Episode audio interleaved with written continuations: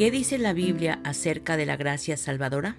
Si partimos del hecho de que el hombre no puede decir que ha limpiado su corazón o que está limpio de su pecado, según Proverbios 29, que aún el mismo pueblo escogido por Dios en la antigüedad había hecho cansar a Dios debido a su maldad, obstinación, autojustificación y rebeldía, según Malaquías 2.17, que el pecador no arrepentido cree que Dios olvida, no ve ni entiende sus maldades o pecados, según Salmos 10.11 y Salmos 97.4, y que debido a lo profundo de la corrupción de su corazón, según Jeremías 17.9, el hombre sin la ayuda de Dios, sin la gracia salvadora de Dios, morirá en sus delitos y pecados.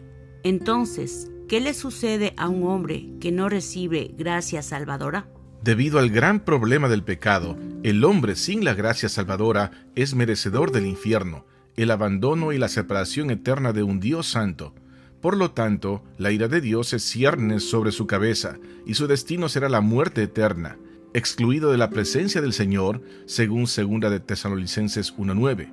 El pecador no arrepentido cree que Dios no buscará y castigará el mal, Salmos 10, 13 y 14. Pero no es así. Dios debe castigar el mal debido a que su amor santo está en perfecta armonía con la justicia. De ahí que solo hay lugar para la gracia de Dios, si la justicia de Dios se establece plenamente. ¿Qué significa la gracia salvadora? La gracia salvadora se refiere a una cualidad redentora que hace que alguien sea aceptado. La Biblia habla de personas que hallaron gracia a los ojos de Dios. Las escrituras dicen que Noé halló gracia ante los ojos de Dios, Génesis 6.8. Que David halló gracia delante de Dios, Hechos 7.46. Que el mismo pueblo de Israel después de escapar de la espada halló gracia en el desierto, cuando anduvo en busca de reposo, Jeremías 31.2 y que hoy en día el pueblo de Dios haya gracia delante del trono de Dios. Hebreos 4:16. La palabra gracia en la Biblia significa ayuda divina inmerecida, dada a los seres humanos para su regeneración o santificación, o la bondad de Dios para aquellos que no la merecen. ¿Cómo se establece plenamente la justicia de Dios? Bíblicamente la gracia salvadora es la gracia de Dios que salva a una persona. Las escrituras dicen que la gracia inmerecida del Señor es necesaria, ya que por las obras de la ley ningún ser humano será justificado delante de él. Romanos 3:20.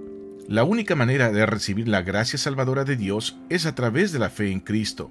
Pero ahora, aparte de la ley, se ha manifestado la justicia de Dios, la justicia de Dios por medio de la fe en Jesucristo, para todos los que creen en Él. Romanos 3, 21 y 22.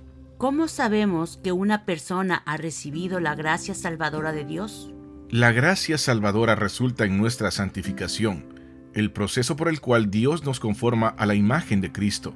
En el momento de la salvación por gracia a través de la fe, Dios nos hace nuevas criaturas, 2 de Corintios 5:17, y Él promete nunca abandonar a sus hijos, estando persuadido de esto, que el que comenzó en vosotros la buena obra la perfeccionará hasta el día de Jesucristo, Filipenses 1:6.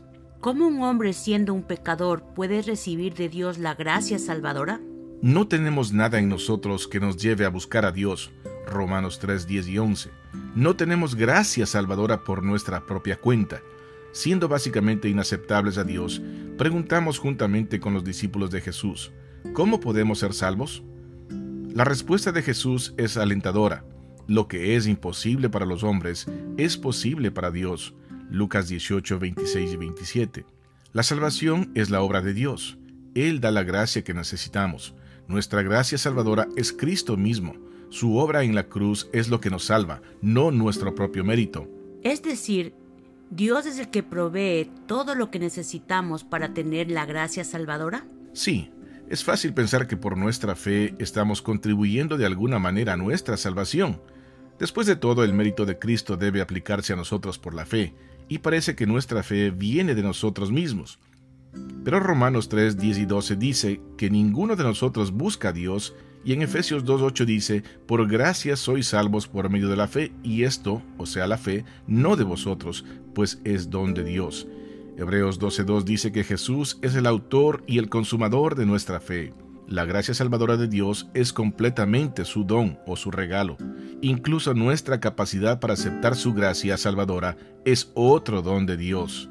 Por lo tanto, la fe que Dios nos da nos ayuda a entender que la obra, el mérito y la justicia de Cristo es la que salva al pecador y no nuestras obras, nuestros méritos, nuestra justicia o nuestra fe, porque toda buena dádiva y todo don perfecto vienen de Dios y solo a Dios la gloria.